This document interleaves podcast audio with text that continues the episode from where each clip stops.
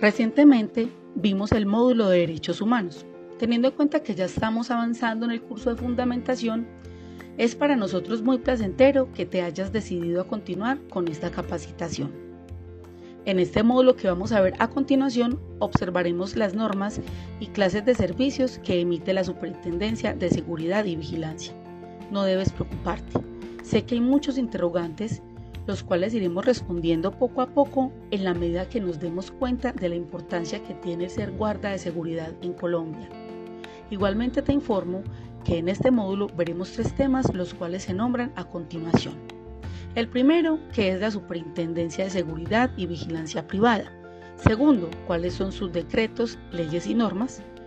Tercero, cuáles son las modalidades de servicio que existen. Y un tema que es novedoso en los cursos de seguridad privada, como es el tema de la proyección de carrera. Así que veremos el campo de acción y algunas de las posiciones a las que se puede escalar en lo que concierne al ámbito de aplicación de la seguridad privada, herramienta que te brindará la posibilidad de saber cuál es tu siguiente paso.